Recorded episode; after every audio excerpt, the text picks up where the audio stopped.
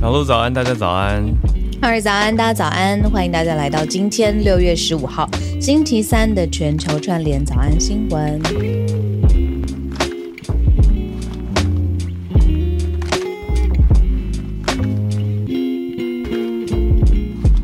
我昨天回到高中母校，因为我去年度去年度有回去教了两个学期的课嘛，就是被教工生，对对对对，就是被我的高中恩师力邀回去，我就想说，好，那一定要好好教一下学弟妹，是语文自由班师大附中，他们做成果发表，我觉得是到底谁说一代不如一代，真的很恐怖，不是很恐怖，就是太强了。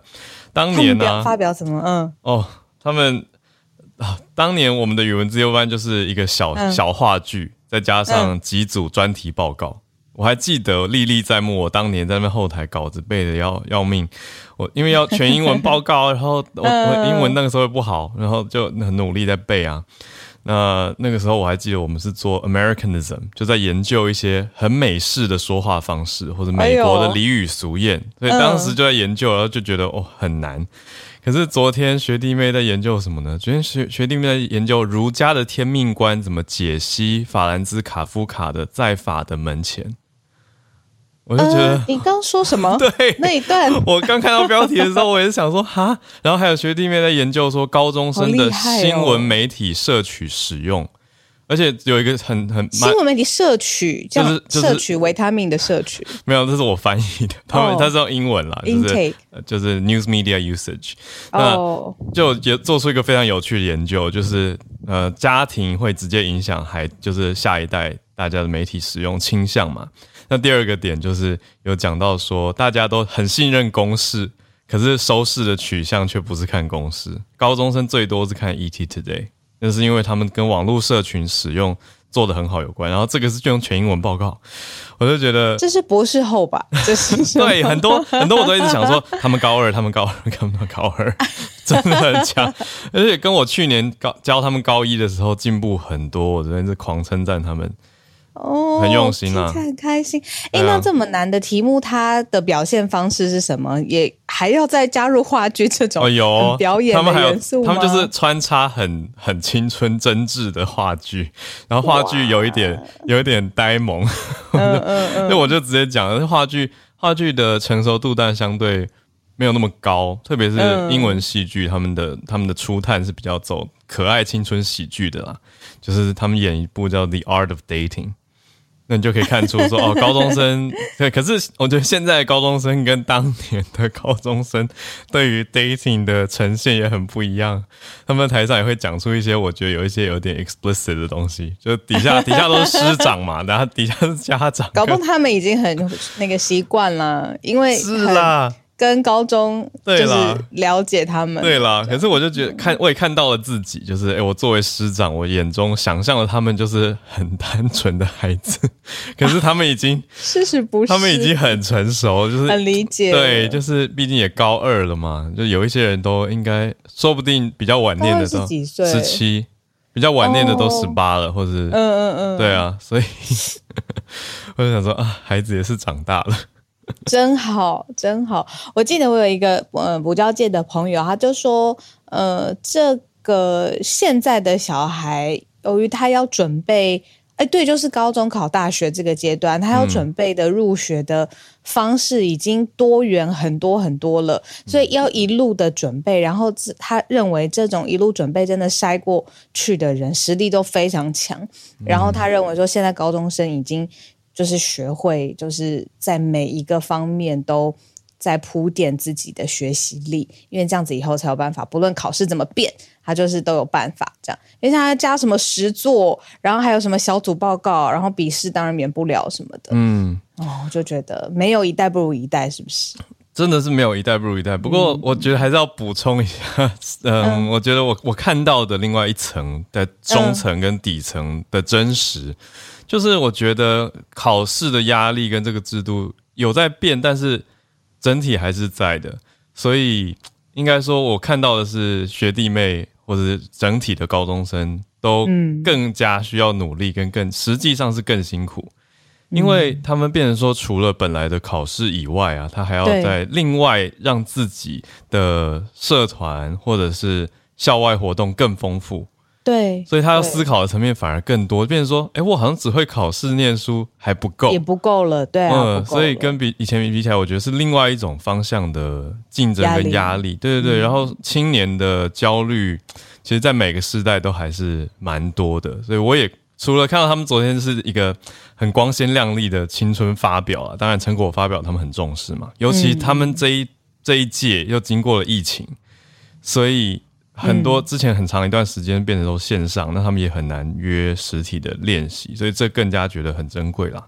可是实际上也跟一些师长有聊了一下，就是现在青年不是只有语资班，就是整体大家心理健康的议题也都是蛮重要的。那他们也都整体师长也都更有。心理健康的意识啊，孩子也是有比之前对吧？对啊，所以也是也不是高中生而已，我在猜。对啊，你刚刚说大学没错，远端对，包括到大学。对啊，最近我们可能就是关心小小儿，但是嗯，你看高中生、大学生，对啊，工作上都是啦。你看，嗯，全新的形态。对对对，可是好特别的经验哦！谢谢你跟我们分享，这是分享给大家。对，好啊，现在时间差不多八点零九分了，那我们就开始今天的新闻如何？好，好，我们来整理盘点今天的消息。今天要先从美国开始讲起哦。好，那美国在检讨对于中国的产品加征关税之前，就跟大家提过，商务部有这样子的想法跟讨论了嘛？那现在有更多的消息。第二题则是来到。英国，英国这一题大家都有一点，嗯，什么意思？英国现在在演你要把移民送到卢安达，就是非洲的国家卢安达，送到卢安达去居住。嗯，现在有在讨论这件事情。好，第三题则是印度，印度有一个新的募兵的方案，希望要加强他们军方的实力，好，打造更年轻的军队。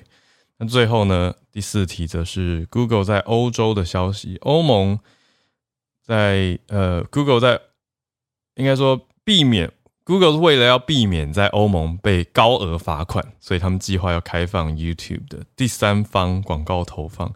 详细是什么意思？待会来跟大家聊一聊。我们就先从白宫的检讨川普政府关税开始讲起吧。嗯，其实整个大环境的前提是美国面临了四十年来最高的通货膨胀，现在通货膨胀率百分之八点六，所以呢，呃，政府高层官员当然是非常希望有各种行动，现在可以有效的降低物价，那同时不会拖缓整个经济方面的放缓。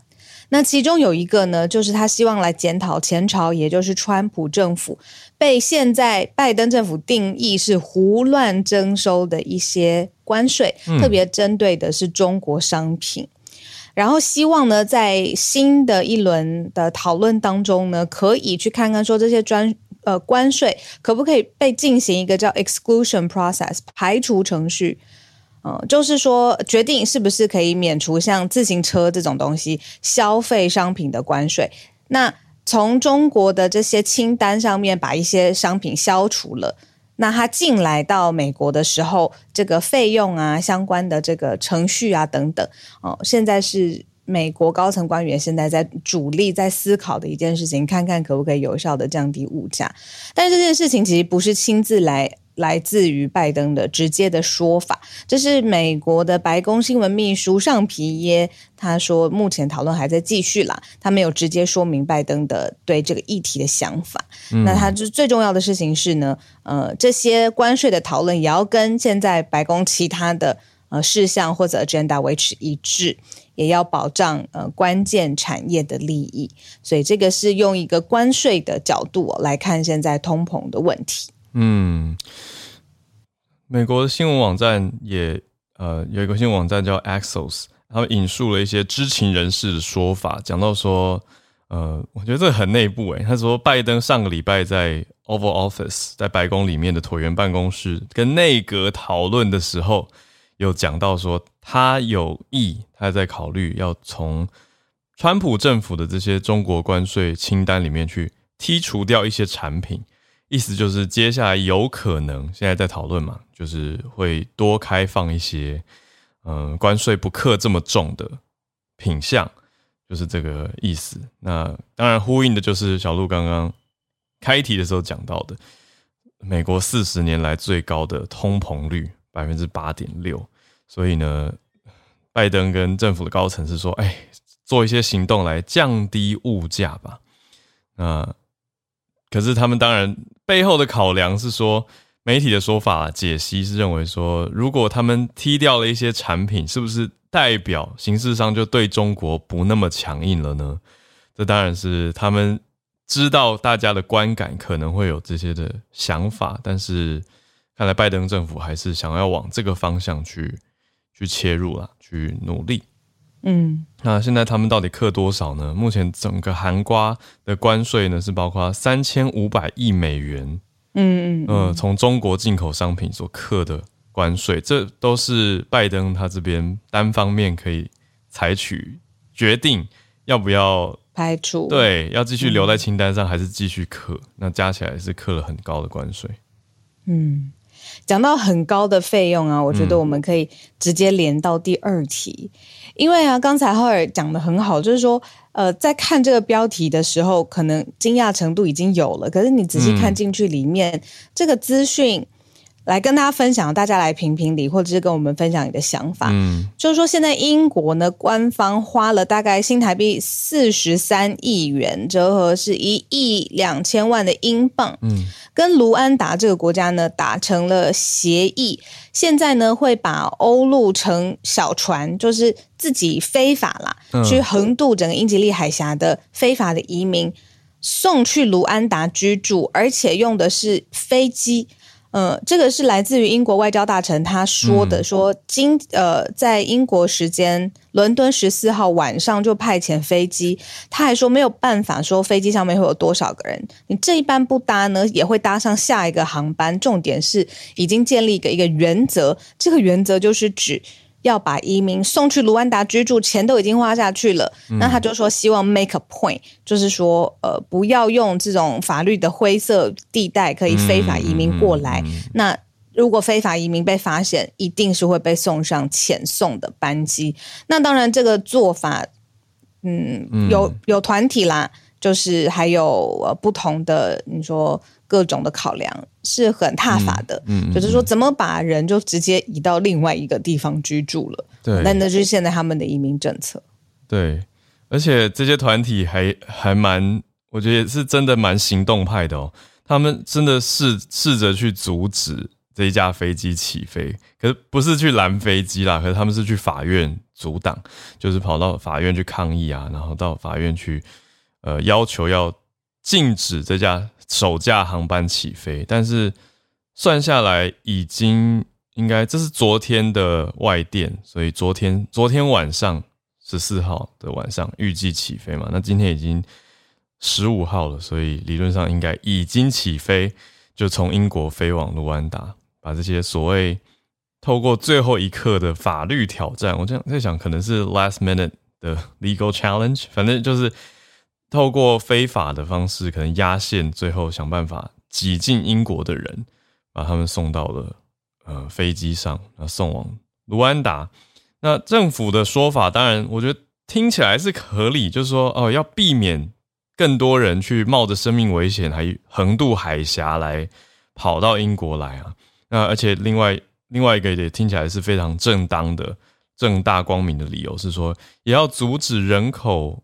走私就所谓 human trafficking 嘛，所以这些以以英国政府的角度，还有外交大臣的角度说，这是该做的事情。可是，嗯，至于阻止的方式这么多，但他选择说要跟卢安达签约，然后把人送到另外一个国家去，那又又是在非洲卢安达，我想大家就会有很多的联想嘛。所以这个钱要怎么样才正义？就是要给卢安达多少钱才可以把人这样子做？好像人 算了钱就会？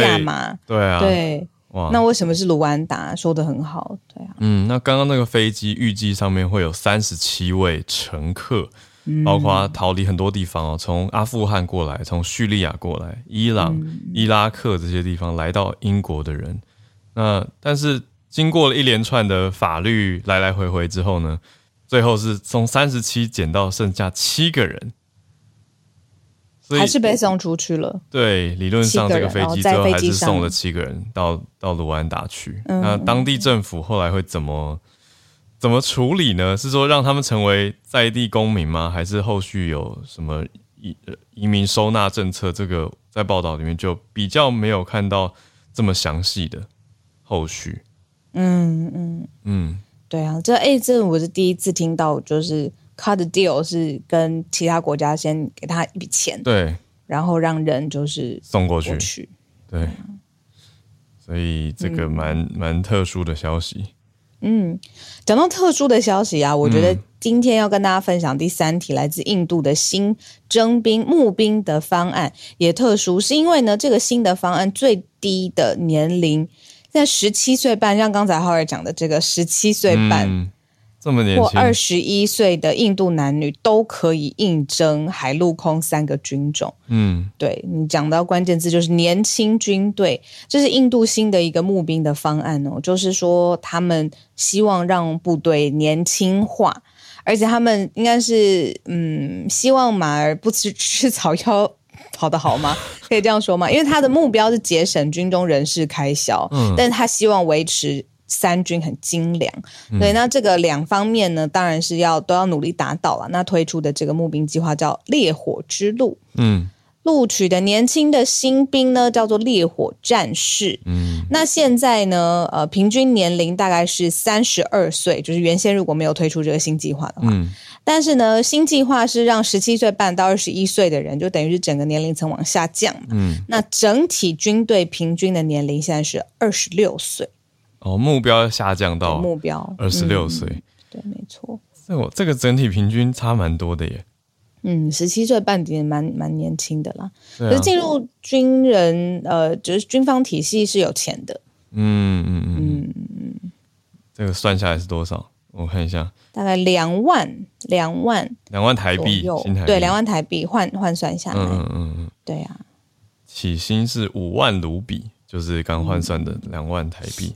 然后第四年就可以达达到七万卢比，大家可以自己算一下那个，哎呦，那个这个叫什么薪水涨幅？对啊，那还有当然要加入印度的物价去思考了。嗯，大家稍微了解一下这件事情。那印度新进来的这些士兵一进来，当然还是呃低阶士兵，呃应该说目前目前的。招募募兵制底下呢，新进来的低阶士兵可以在军中待蛮久的，待十到十四年。可是新制只让年轻士兵在军中待四年而已。嗯，借这个方式来缩短日渐增加的人事开支，这就是刚刚小鹿讲的那个要马儿好。可是马儿好像吃草不让你吃太久，因为人比马呢不一样的就是马不会说我要加薪，可是人会说我要加薪。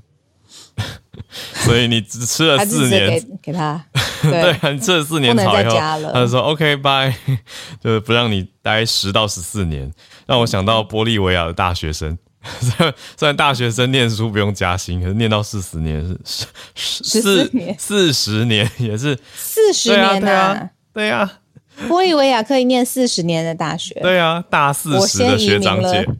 等等，要去当学姐。哦，可以念四十年都大学，被大家诟病啊，就是也也占用了一些教育资源。哦，或者是名额，还有对啊，这个学生永永永恒的学生证，怎么听起来像什么神奇的道具？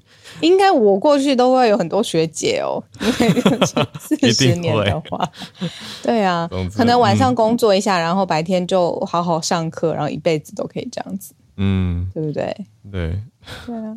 好，呃，总结一下这一题呢？哦，对，讲对对，总结一下这一题，就是有一些评论人士说，哎，你这样新兵的制度缩短了人家在军中的所谓的呃募兵制的等于专业军人、职业军人的时间嘛。那会不会影响到新兵的士气跟部队的专业能力呢？是大家在考量的。那印度军队总共有一百四十五万人，嗯嗯嗯，那他们的国防威胁是在防谁呢？主要是在防巴基斯坦还有中国，嗯嗯嗯嗯嗯，大概是这样子。哎，不过讲到刚才就是岔题的那个玻利维亚，我忽然想到一个可以跟你分享，就是我发现我心态上面有一些变化。嗯，像刚才说哦，走了，我就立刻去玻利维亚喽，那拜拜。这种话其实我觉得可能在我三十岁前后，可能到三十二前后，我都觉得这件事情会发生。就是我可能明天或者下个月做了一个决定。好，那我可以在一个新的地方开始生活，嗯，而且我觉得那个是想象得到的，嗯。可是我现在的心理状态是这件事情不见了，就是想象不到的。我可以想象很短期的，比如说去一个地方，可能嗯三四个礼拜，嗯一个月短租，短短短租没错，短租。嗯。可是我再也没有办法想象我自己整个 uproot 就是 myself，然后到一个新的地方重新开始 build up everything 了。嗯，对，所以我觉得。这个是一个有 window 的时间，这个想法或这个呃热情，或不不能说热情，就是这种这种这种可以想象到这种事情的人，呃，有一段时间对我来说，这段时间已经结束了。对，那我在有办法想这件事情的时候，我不觉得这段时间会结束。所以可以跟大家分享，如果你有这样的想法，赶快去做，因为有一天这个东西不见，这个火火就是会灭这样子。你说一种冲动？对，一种冲动。我觉得，我觉得我可以，我明天可以去一个新的地方，开始一个新的生活。这种东西，我我我现在不行。理解你在说的是什么？对对对，嗯，就是对啊，那种一种热血跟冲动，还有考量啦，考量会变多吧。嗯，可是换一个角度讲，也变得更谨慎啊，想的比较完整，就是两面呢。两面，人生真的好难哦。我那天跟跟我大学同学一直在聊，说为什么这些很重要的东西都没有人教过我们，然后我们就被推上这个社会的所有的选择。我觉得是小小时候或以前可能有听过，可是也听不进去。我听不懂，？OK，听不懂啊。像我昨天回高中，嗯，就是我我当年恩师老师还在教，老师已经教二十一年了。然后老师又讲了我们当当年鼓励过我们的话，我还是可以跟大家分享一下嘛。在进第四题之前，老师讲，我又我又在底下哭的稀里哗啦。我想说，又不是我在惩罚。老师就说，人生有两个重要的阶段，第一个是从孤独走向。呃，从群众走向孤独，就是走往自己的内心去探究自己到底是谁，然后真正的渴望跟想望，还有自己的呃内心是什么天命到底是什么？对你自己到底是谁？你要 figure out。然后第二个阶段就是终终究还是要鼓励大家从自孤独走向群众，能够来你说服务大众也好，或是对社会有更多的贡献或价值也好，我就觉得天哪，我当年就是受到老师这样子的。鼓励或熏陶，可当年不一定听得懂啊。可我昨天，我懂了，我昨天听到的时候，整个再回去就懂了。对啊，就是觉得说，天哪，现在就是努力要再从个人所学，再贡献给社会，或是做一些什么的的时代。嗯嗯嗯。所以就觉得老师这种长辈的智慧，都当年有听，不一定有懂啊。呃，搞不好话就飘过去，我也没有办法有能力接收下来。然后现在还在节目说，怎么没有人教我？不是啦，我我也不知道说你这个 没有。这个我的意思是，搞不好有可能是这样子，真的。嗯，就是不一定有懂啦，可能当年听听就嗯模模糊糊说哦哦好好，那是什么意思？对，可是真的遇到的时候才想说哇，对啊。因为我身边开始好多人碰到都之前从来没有解决过的问题，碰过的问题，不是愁滋味，完全不知道。你说金融财务的也有，嗯，你的投资理财、金钱观，然后婚姻跟小孩，然后新形态的，你说工作关系、混合的工作关系，这一切选择全部加在一起，然后现在有疫情，所以很多人都觉得说，哎，这这个前所未有。还是再回大学念书好了，玻利维亚。走了，走了。好啦，太闹了。那我们回到第四题，今天第四题是讲 Google。的 YouTube，大家知道 YouTube 是 Google 的吧？好，那为了要避免欧盟的严格法规来控控诉 Google 或 YouTube 说，哎，你在垄断市场，所以 YouTube 的做法就是说，我们现在要开放给第三方来做广告。对广告系统商，嗯，现在可以加入了，而且这件事情很特别。欧盟它为什么会这么盯？就是大巨头的垄断，科技公司垄断，其中有一部分是他打假新闻。那为什么？欧盟特别对假新闻这件事情这么有嗯意识，我现在才发现，因为欧盟不同的地方用的语言跟文化跟背景是不同的，嗯，所以他面临假新闻的时候，感觉它是一个更有机、有缝隙可穿、可渗透，然后而且面对假新闻的资源，你要打假的这个资源也是明显的不同，所以他如果你掌握数据，你就掌握权力嘛，那这种他更在意就是。呃，大的数据被单一一间公司垄断的这个状况，就是欧盟现在在分析整个欧盟市场上面，他特别在意。那所以他现在就是说，好，这个 YouTube 现在，嗯，YouTuber 或者是短内容、短短短 video，嗯，这么多。好，现在都只能靠 Google 它自己的后台，就是 YouTube 自己的后台来下广告。对，以后这件事情改变了，之后第三方的系统上，就不是来自于同一间公司的系统商加入这局。我觉得跟大家多分享一下，因为大家不一定有真的投放过广告，想说这个到底是什么意思？就是啊，如果假设我今天想要卖一个东西，好，然后我拍了一个小宣传片，假设我要卖一个很好喝的水壶，好了，然后我拍一个小宣传片，我想要在 Google 跟 YouTube 上让更多人看到的时候，我要去哪里花钱设设定广告跟投放广告呢？我不能去所谓的广告代理商或者是任何其他的网站说，哎，请你帮我。分配这笔预算去 Google 跟 YouTube 好不好？你一定要跑去这个 Google 的所谓广告经理的系统、广告管理系统 Ad Manager，你要进去里面，然后还要配合它的一些 Display and Video 360等等去看广告的投放成效。可是之后理论上，如果开放了之后呢？呃，就是现在 Google 现在的计划嘛，那理论上它要避免欧盟的法规垄断的制裁，它应该真的会开放。那可能就会有其他的网站或其他的平台，你可以进去说我要设定我的预算多少，然后相关的功能，然后受众啊，还有年龄层啊等等，你可以去设定。所以用这样子的概念，它就可以被避免说垄断了啊，因为本来这个垄断的财阀也是可能很高的，可能会高达百分之十的全球营业收入。嗯，所以可能会开放所谓第三方广告平台，让你可以从非 Google 的地方来设定跟投入广告的预算跟内容。好，那看看那个这至至于这个有没有办法处理到假新闻？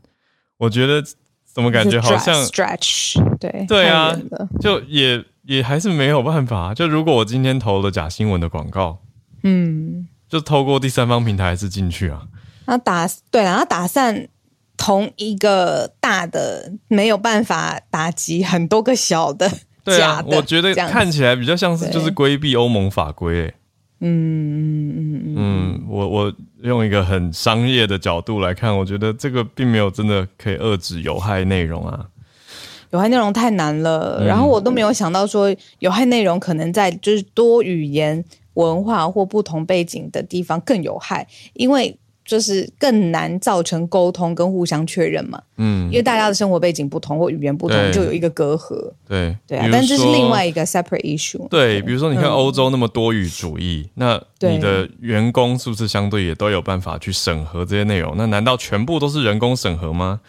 那所有的语言都有人会吗？如果我今天用一个少数语言或是比较少人会的语言来做一个假新闻的宣传？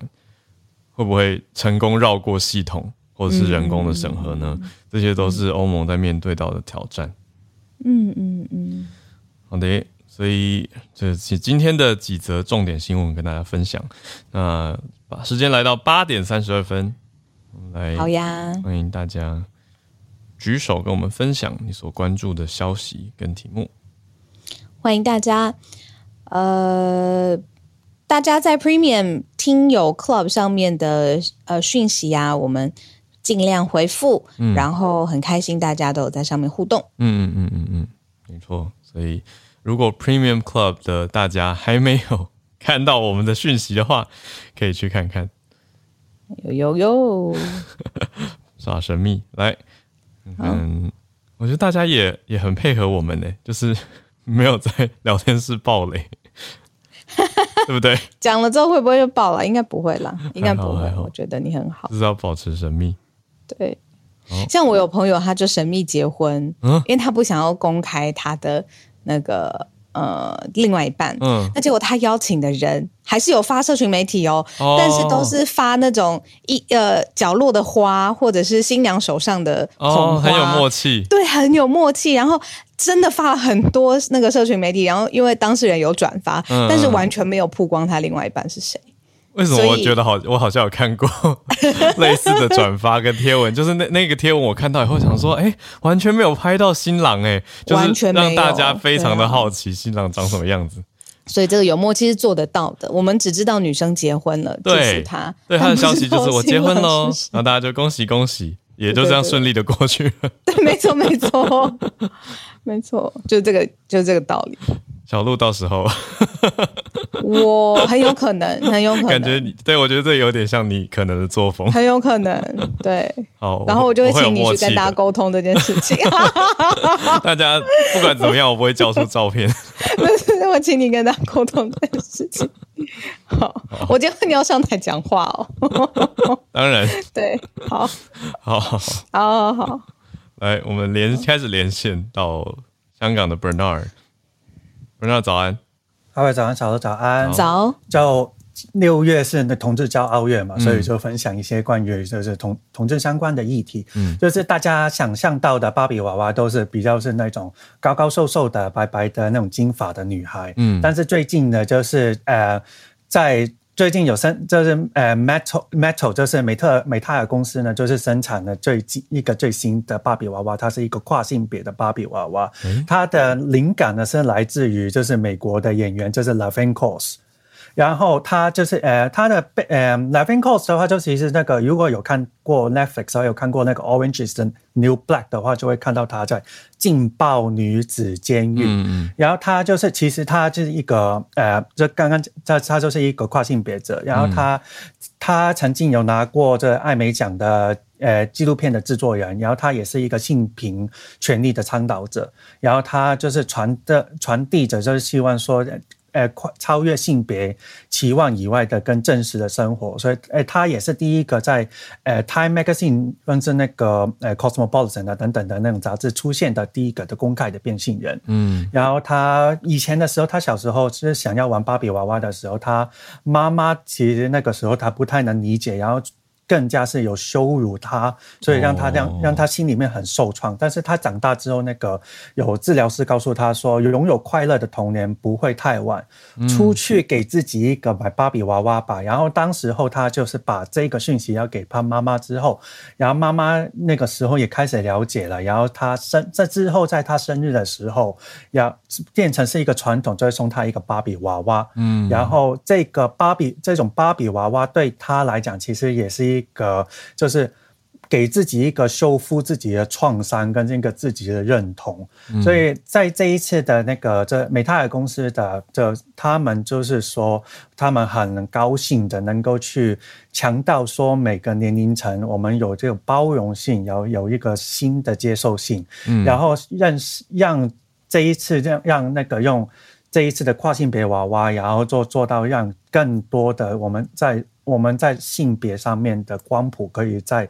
在在在让跟大家可以知道，呃，有很多不不一样的。所以在看，然后这个的话，这个芭比娃娃的话，大概是美金四十元。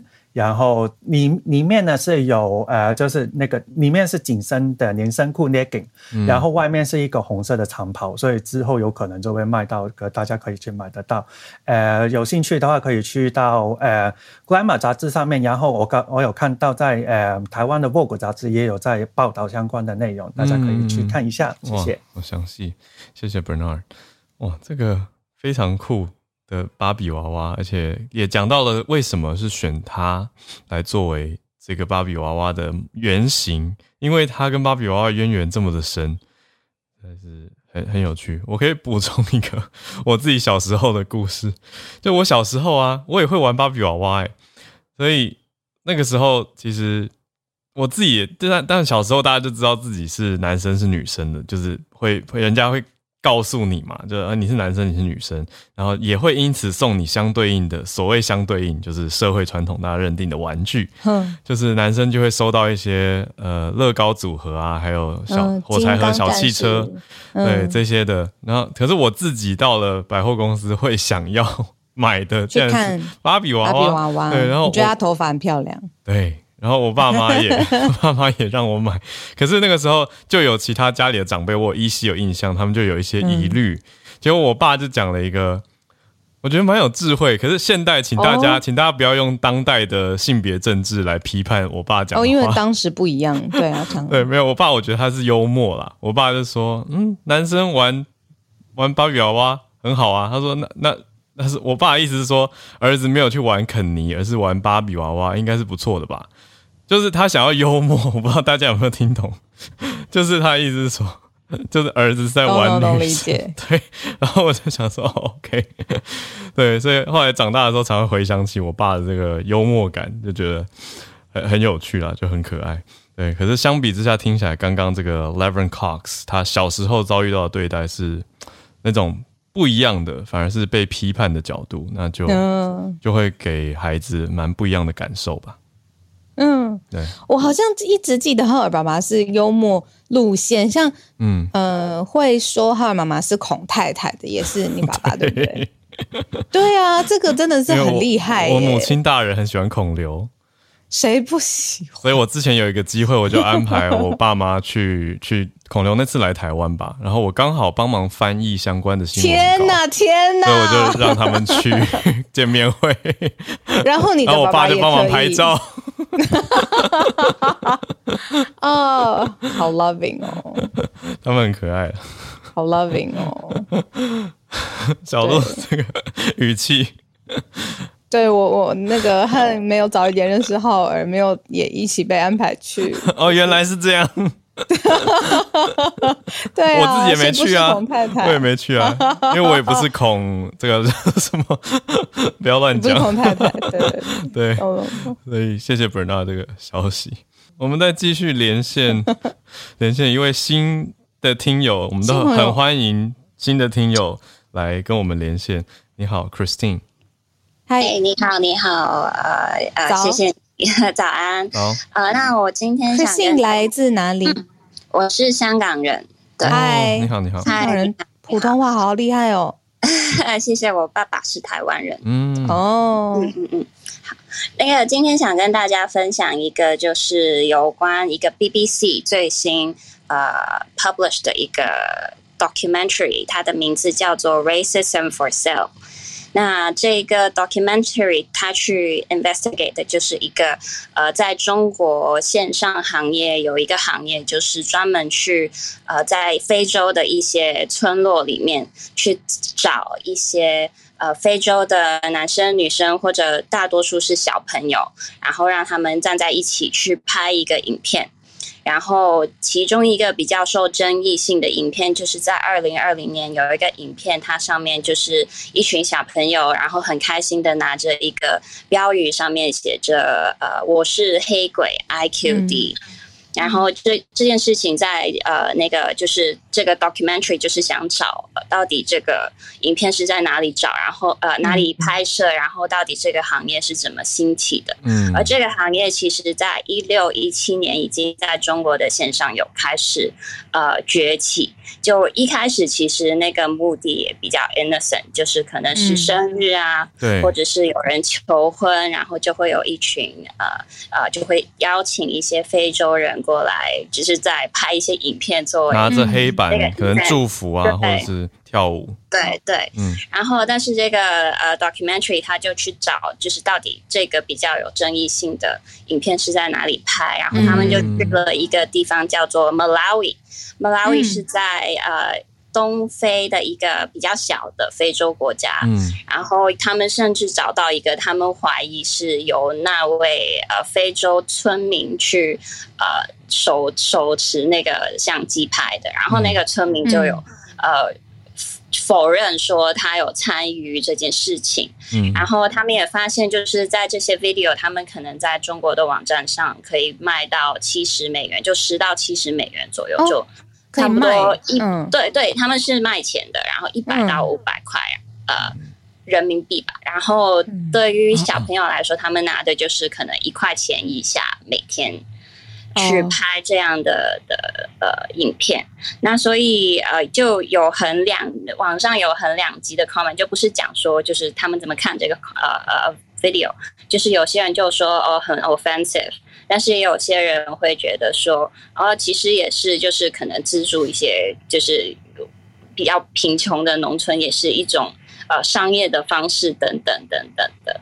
那所以呃，这个就是我今天的分享主要。然后嗯啊，对，我记得。然后另外嗯就是一个为什么这个比较有趣的，就是因为这个呃退后一步，就是这个同时有另外一个新闻，就是讲说中国已经 surpass 了那个非呃。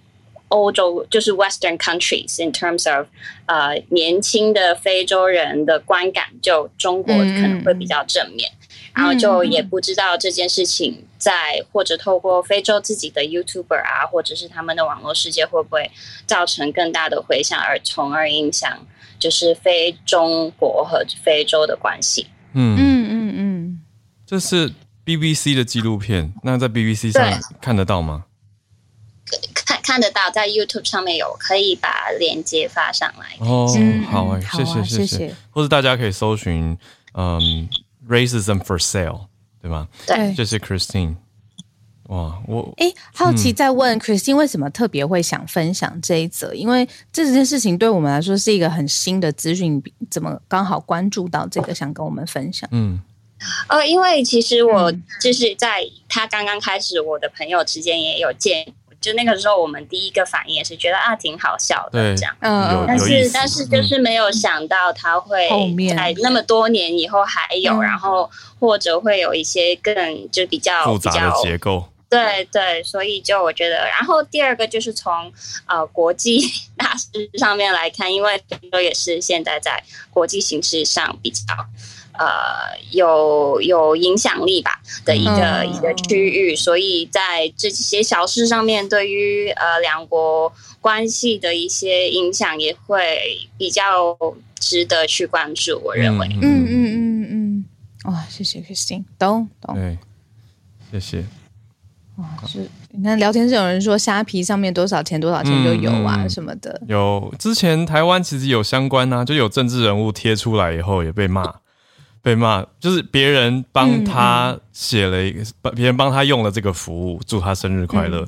但他就是贴出来，他觉得很有意思嘛，很特别嘛，所以贴出来跟大家分享，结果就被说 racism，就被说、哦，你你贴这个影片出来，然后跟大家共享，就是一种好像剥某种程度上权力剥削或什么的角度，就是我觉得现在当代社会不好做，做事很容易被骂，可是也要那如果当事者需要这个钱呢？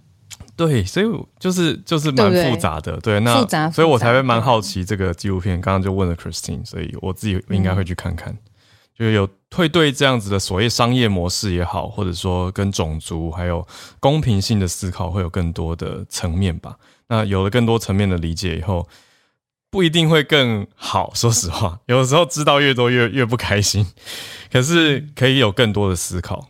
那之后也可以有更多层的，也许将来会有更好的做法或者更好的想法。嗯，有 Christina 刚 PO 了连接了，谢谢，谢谢。好，谢谢你。嗯，好，我们再继续连线到叶老师。老师早安。早，老师哈早早，小鹿早。今天跟大家分享的呃，第一个新闻是巴基斯坦哦，巴基斯坦的那个 senior minister，我不知道那是什么样的部长，但是就是说他们的部长呢，请求他们的国民每天少喝一到两杯茶，嗯来帮助国家的经济，因为。呃，我看了这个，其实也很惊讶，就是说，他说巴基斯坦呢，事实上是全世界最大的茶叶进口国，嗯每年进口超过六亿美金的茶叶。嗯然后，那因为他们现在就是那个外汇储备呢，只剩下不到两个月，嗯所以造成说持续的进口茶叶的话呢，会造成他们的经济危机。哇，所以这个巴基斯坦的这个部长呢，就请求大家说，那个可不可以每天就是少喝一到两杯茶？嗯，那这样子的话，可以帮助国家的经济。哇，对，嗯对，这个其实还蛮惊讶的，因为我的因为我的课程里面有讲到茶叶的部分，那我知道说他们的呃他们在过去一点是土耳其，那土耳其是全世界最爱喝茶的国家，一天要喝六杯茶。嗯那巴基斯坦我没有资料，可能也差不多。我在想，嗯对对，那那个那个当然就是说我自己的课程上面有巴基斯坦来的学生，那他们。嗯他们有提到说，其实那是我第一次觉得我跟塔利班距离那么近，哦？因为他们提到说，嗯。他们的旁边，因为他们的旁边其实就是那个阿富汗，嗯嗯然后他们其实今年就是巴基斯坦今年都在跟塔利班作战，嗯，而且他们会打赢塔利班，嗯嗯。其实还蛮厉害的。蛮近的，就是邻国嘛。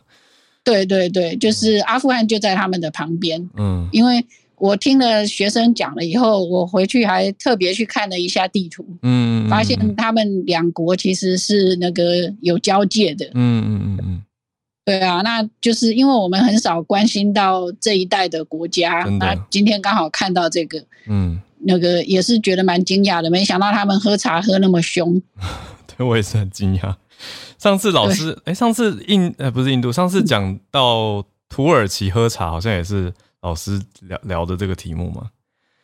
嗯，我我不记得了，但是我自己的课程上面是有提到，因为就是全世界喝茶喝最凶的国家竟然是土耳其。嗯，因为我的我的印象是那一次我的补充，我是用我在北非摩洛哥的回忆，就是茶里面加非常多糖，嗯，就是等于是说，你说虽然中东跟北非还是有一段距离，可是有一些文化近似，所以我觉得他们喝茶加糖的文化还蛮重的。就是那个茶，我一开始喝觉得怎么那么好喝，后来发现糖很多，对，糖的摄取会变比较高。那老师刚讲到这位 senior minister，我也去查了一下，他就是呃在巴基斯坦非常高阶的内阁官员。因为我刚刚在确认的是说，那个 senior 指的是说年长者的部长，还是说他是资深？那看来他其实是指说在位很久、很资深的官员的意思。嗯，应该是资深的官嗯员，只是他没有确切说出来到底是哪个部门。是是是，对啊，嗯对，对。那另外一个另外一个新闻，我是因为事实上我不晓得大家的感觉啦，就是因为现在就是台湾这边哈，台湾这边通常就是放，如果所谓的弹性放假，就会补课嗯，跟补班。对那补课跟补班通常都发生在星期六。对，那明年的假出来，好像已经有五个补班日了。然后呢，那个现在就是他们打算说，那个可能打算像去年一样，就是小年夜也放假，但是还是要补课跟补班。哦，然后现在就是全国呃全国教师产业工会就出来反对，因为他们说呢，这个连上六天课呢，非常的没有效率。嗯。事实上，我自己哈、我非常讨厌这个补课日，嗯。尤其是如果星期六补的是星期五的课的话，嗯，那个感觉就陷入无限回圈，就是前一天才跟同样的一群学生见面，然后第二天又再度跟同样的学生那个见面一次。哦懂意思了，因为因为他是礼拜五的班嘛，所以就同一班对对对同一班学生啊，只是因为制度的对关系，他们会在礼拜六补之前某个礼拜五或之后某个礼拜五的课。对，那就是连上两个礼拜五的课，那种感觉非常的可怕。对好像无那个叫什么无限反复。对啊，就感觉就是陷入了一个无限回圈。那事实上，那个当然我自己的小孩是已经大到不需要补课，只需要补班。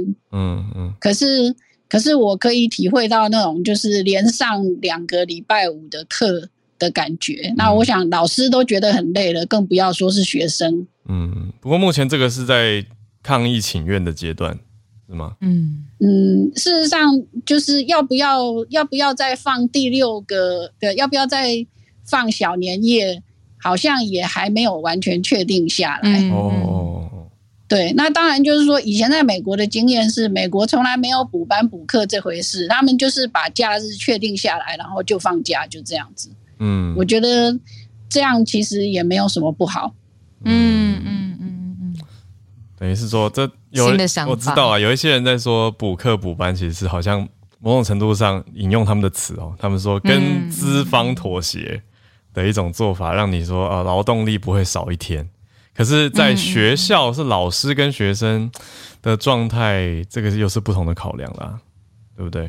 所以，嗯，像那个时候我也要教英文，然后也很多人问我说补课的英文要怎么讲，我就要特别去思考一下。等于是我们哦，其实没有这个字直接就是没有一个直接的对应词，反而我们要讲一个，它是一个就是 make up 换一下。work day 或者对。make up school day，等于它是一个补偿性的 make up 嗯。的的上班日、工作日或者是学校日，理解，对啊，嗯谢谢老师。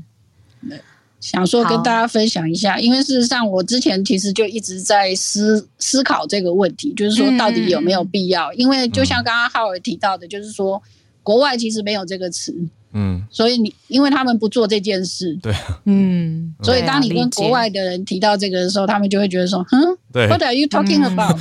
嗯理解。对，为什么假日要上班？法国人可能更不能理解吧。好，就谢谢好。叶老师。呃，今天 Charlotte 的题目很喜欢，嗯呃，在科技业跟诉讼，嗯、尤其是歧视员工面对这种诉讼的时候怎么办？早安哦，这，Charlotte。个大案子，Charlotte 早 Hello 安。Hello 呀，Hello 哈尔啊，小鹿呀，刚刚好听到叶老师在讲这个补班的哦，因为这个是资方的权益。那我今天要介绍的两个是啊，跟劳工权益相关的诉讼。嗯那我自己也对这些啊诉讼金额觉得蛮惊讶，不过这个也是一个也是一个趋势，所以我想说可以跟大家介绍一下。嗯呃，一个是上星期五哦，上星期五，美国的星期五，Google 呢跟他的这个啊、员工哦，就是女性的员工，嗯集体诉讼达成了和解。那这个集体诉讼呢，最早从二零一七年是由三名员工到第四名加入，本来是管理职，到最后总共有一万五千五百名的女性员工加入这个集体诉讼。哦，那他们告 Google 什么呢？告 Google 说歧视女性员工。嗯，他们啊、对他他这样他他的这个理由，他的嗯嗯 claim 哦，主要是讲说，所有的女性，她如果是跟男生做啊、呃相当性质的工作嗯啊、其实同工几乎都是不同酬。哦，然后也通常提供给女性是较低薪的工作，嗯或者是女性的 promotion 升职都比较缓慢，或者是啊、嗯它的 frequency 比较不频繁，然后它的薪资通常较低，就是它一定有一个计算跟比较的这个基准。那大家一定会觉得很惊讶，就想说，就是 Bay Area，就是 Google，就是这些科技业所在的戏骨哦，嗯嗯，连 Google 都会发生这样的状况。对啊，那这个其实我我觉得是可以想象，就是说从女性劳动力加入市场的过程，嗯虽然啊、美国一直讲男女平等，可是嗯实际上大家 somehow 会知道说，女性在职场上嗯啊、会会被公司觉得相对是一个 less fav- favorable 的，就是嗯，嗯，不那么青睐。我我举我举、嗯不不是不被不见不被青睐。我我举一个自己的例子哦，就像呃，我我比如说在找工作的时候，然后呃，我上次就有一个美国的朋友跟我开玩笑，就说哦，你们啊、呃女生的律师去找啊、呃工作是非常容易的，因为通常你们 less ambitious, less competitive，因为你们通常会 usually 就是呃，你你们会为了工作或孩子啊、不会竞争 partner，所以哦通常他们会更倾向于 hire 女生。哦那我我拿这个来举例，就是说，其实大家可以想象，女性 somehow 表面上是公平的，可是实际上是有一个啊框架玻璃天花板。嗯，我觉得是一对有一个预设的框框架。嗯，是，那这个是因为生理构造跟这个家庭环境、社会结构都有。嗯那所以这个诉讼，Google 其实进行了五年，二零一七年到现在，在礼拜五的时候，它正式达成和解，它决定支付总额一亿一千八百万美元给这一万五千五百名的女性员工，哇哦，哇，然后嗯。在嗯，在我看他应该有是两百，我看一下，两百三十六个职位里面，依据一个公式计算，不管是它的这个时间类别、level、它的绩效 performance 啊、教育经验，然后它所有赔偿的，嗯。包含比如说帮 Google 啊、做 preschool 老师的，嗯或者是他的销售人员、他的 engineer，就是嗯大大小小的各种职各项的位都有。等于是说把本来欠的补回来嘛，把所谓不同酬的地方补上。不同酬跟他可能减少有就是赔偿金额，它有一个计算的公式。嗯那这个东西为什么会特别值得讲是？其实 Google 只是 one of them 嗯其中之一，LinkedIn 也被告，Oracle 甲骨文也被告，嗯然后 LinkedIn LinkedIn 就是大家知道那个就是呃那个求职的平台嗯，中文好像翻成领英吧？对，就是啊，对对对对，放我刚刚想自己的履历一。时想不起来。嗯对那所以呃，大家是认为说嗯他们都被告，然后都是嗯告一样的 basis，、嗯，所以大家嗯觉得 Google 的这个和解可能会起一个带头的作用。对，Google 其实啊、呃去年收益很高，有两千五百八十亿元，所以嗯啊、呃有一些教授或评论的人就会说，这个对 Google 来讲是小 case。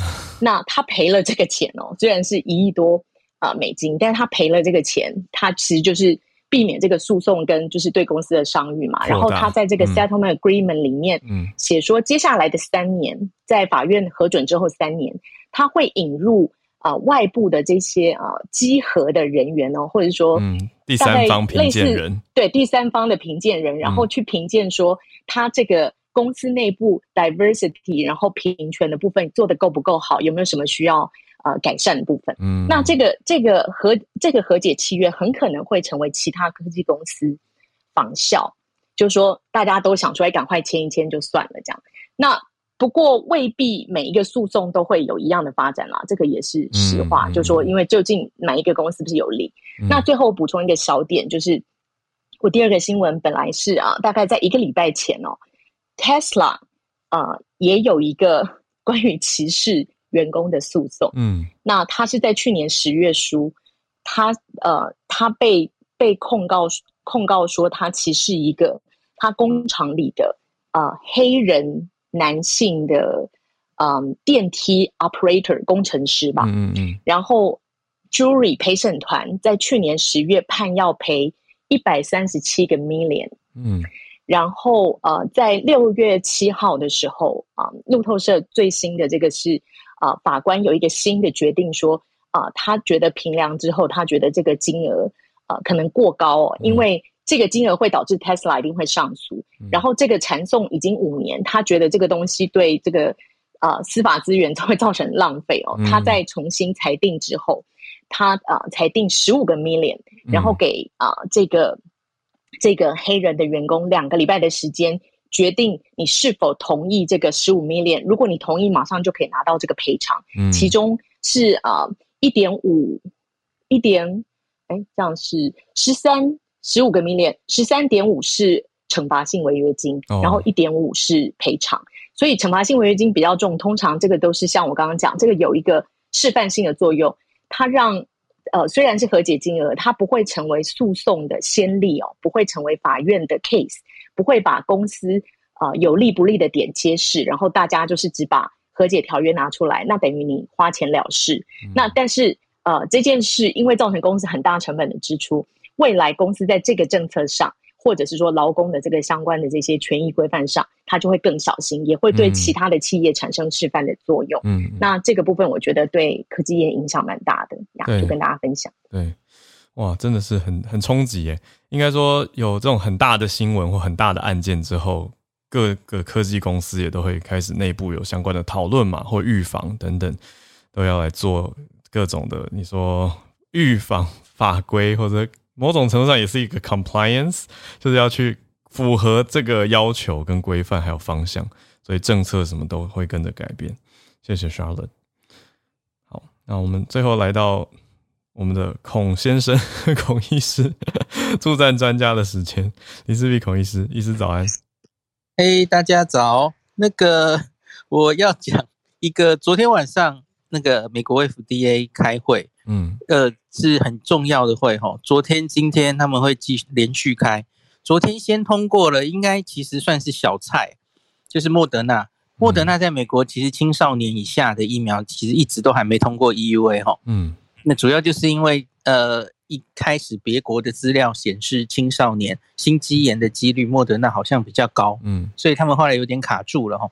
那可是现在昨天晚上这个全票通过哈，专家委员会六岁到十七岁嗯哦，现在就跟 BNT 一样哦，这个儿童到青少年，莫德纳在美国都通过了哦。嗯那当然，在会中也是有讨论说，诶，心肌炎到底怎么样？哦，那现在只是专家委员会通过嘛？哦、嗯那可是他们说，这个你 CDC 真的在执行的时候，你要怎么写它的警语？哦，怎么跟社会沟通？哦，他的心肌炎是不是真的有比 BNT 高等等的？这个可能是啊、CDC ACIP 就是疫苗咨询委员会那边的工作了哈。那 FDA 这里当然只是告诉大家，这个是可以 EUA 的，这是可以让大家用的哦。那细项执行就是 CDC 那边的事情了哈。嗯那另外还有一个是他他现在申请的是两剂，可是现面对现在的奥密克戎相关的病毒株，很可能是需要三剂。那莫德纳其实这个青少年以下还没有申请第三剂啊，吼，那嗯这里要怎么解决？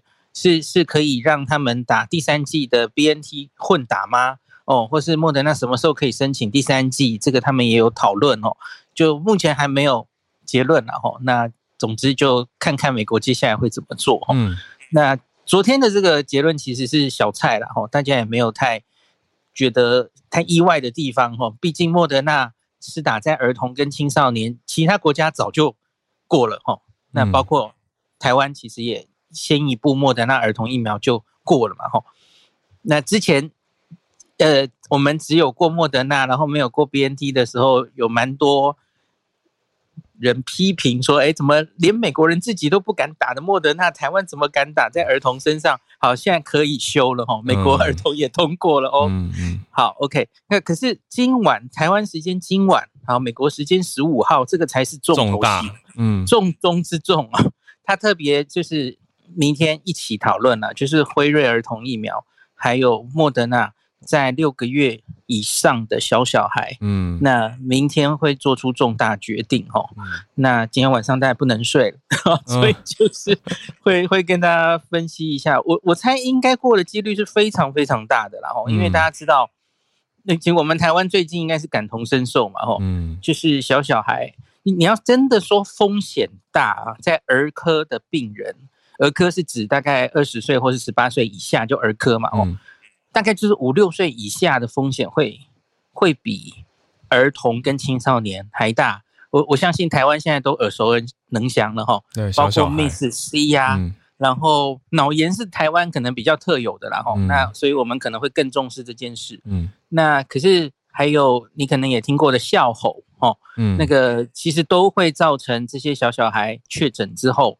会需要住院，不不可能不会一定进展到死亡，可是住院其实就已经是一个呃增加医疗负担，然后整整体这个是暴露小孩在风险之下的事情，嗯所以这个等于就是最后一里路哈、哦，全部人口都可以打新冠疫苗的最后一个缺口哦。嗯那我相信应该是可以补上的哦。嗯那六个月以内的小小孩，因为目前有研究，就是假如妈妈有打疫苗或是有自然感染，那个抗体其实是可以通过胎盘的哦，嗯所以也等于是直接补上了哦。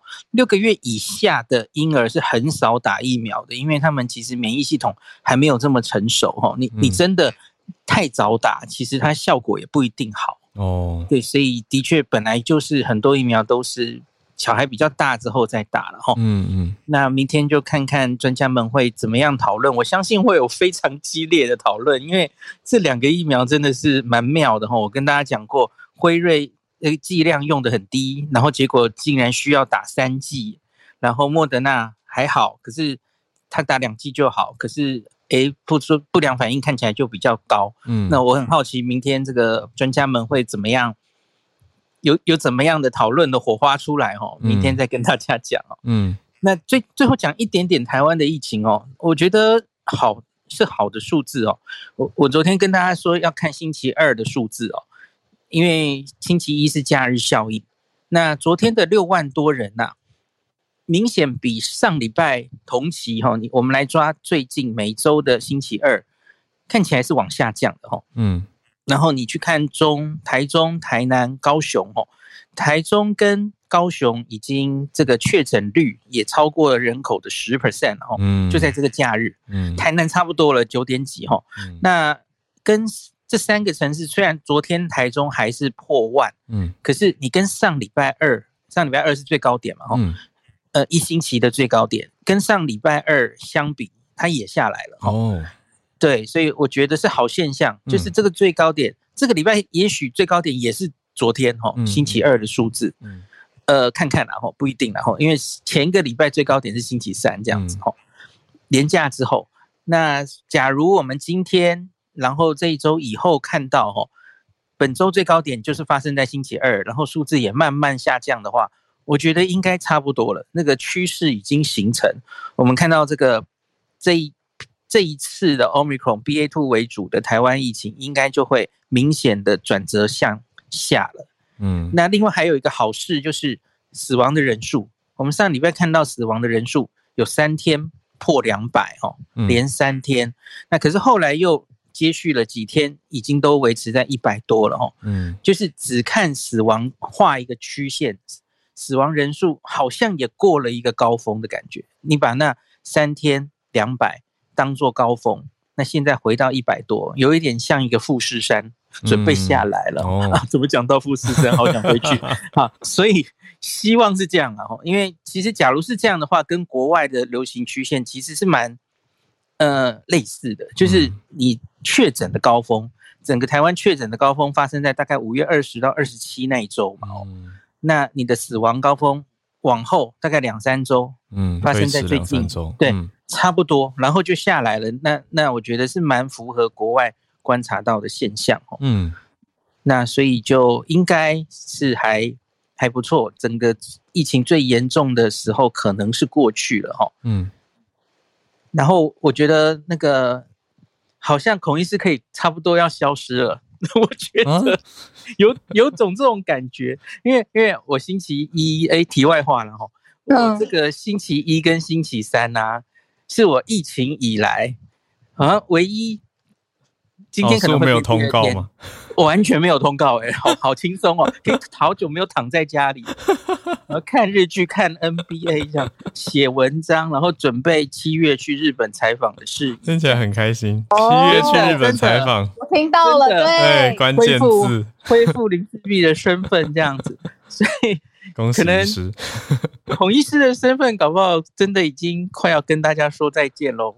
我们还是可以跟林世璧连线一些日本的消息，第一对线，希望？就越来越好了哦。我觉得嗯接下来台湾关于疫情的话题可能会越来越多，是什么时候可以更开放，对不对？嗯旅游什么时候要开放？嗯出团禁令什么时候开放？嗯，那回国我们现在其实还是三加四，可是这有点争议，对不对？对，所以一定要一人一户的的这种，可是你又说，哎，你已经开放可以让家人去接送接，那你还在一人一户什么？就是小问号，对，对，因为你根本第一天就可能家人就暴露到了嘛。没错，那那你后面到底在坚持什么？就反正就是，我觉得这些其实都是往病毒共存的上面一步一步要解开的啦。吼对啊，嗯，对，我觉得也也有点像是日本现在关于旅游，其实还是相对保守嘛，他们嗯。只准跟团、哦，然后还控制的很严格，然后都还是要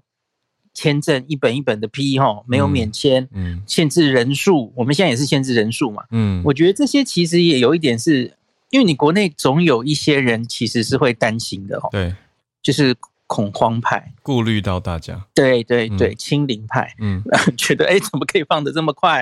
哎，嗯国外变种病毒要来了，嗯，嗯。对，所以我觉得就是要慢慢调整吧，哦，嗯。所以大家也不用太苛责。我觉得因为要顾顾顾虑所有的声音嘛，哦，嗯，你现在就一步全部放，我觉得大家其实也也真的会有些人会怕，对不对？对啊，呀，一定是慢慢来嘛，只要嗯。放了没什么问题，那再继续往下放这样子哦，嗯。希望希望不会出太大问题这样子。嗯，对啊，所以医师讲到说，今天晚上可能要为此熬夜的，真的是蛮重大，因为目前大家心里面对觉得最脆弱的族群就是除了长者以外，就是小小孩，因为我是想到我朋友的的的一些消息啦，就我朋友他们家有很小的，就是大概一岁的小朋友，就看看着那个照片，然后他就说什么宝宝什么呃两个月足不出户了，就是为了保护他，所以变成说大人会出去，可是回来也是清消啊，都做的很完整，那才会接触孩子，可是变孩子都很少出门，也是因为最近这个疫情的考量。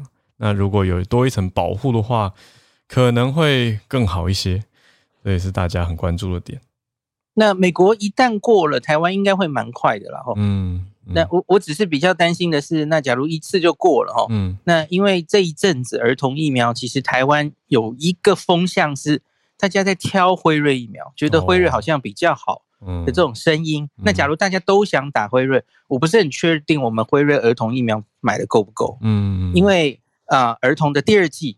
也准备要打了哈，嗯，因为我们儿童第二季现在是说四周就可以打了，对不对？嗯，提早了啦哈，哎，还是八周，四周，好像是四周，就至少四周，相隔四周。虽然我个人觉得其实隔久一点可能理论上好一点，嗯，可是因为现在疫情正在严重嘛，吼，嗯嗯，所以有家长想早点打，当然也也是合理了哈，嗯嗯，那只是就是不是很确定记那个。